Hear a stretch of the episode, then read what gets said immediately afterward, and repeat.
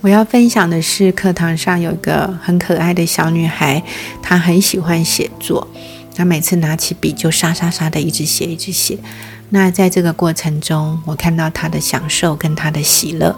她跟我说，她的手握着一支停不下来的笔，她非常非常的喜爱书写，洋溢着书写的热情，沙沙沙沙沙沙，不断的写下去，写得好投入，全身都好放松。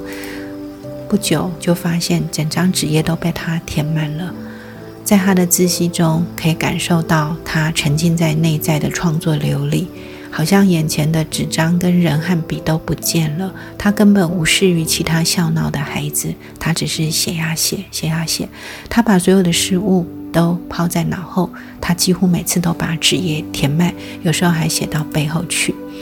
有一堂课，他非常的可爱。下课之后，他在我身边转呀转，不想回家。他告诉我说：“老师，我觉得我好像一只乌贼哦，我会移不过来。”我问他为什么呢？他语带兴奋地跟我讲。我觉得我今天就像一只会喷墨汁的乌贼啊，因为我写完一张满满的纸，好像把肚子里所有的墨汁都喷完了。哇，好棒的一个意象啊！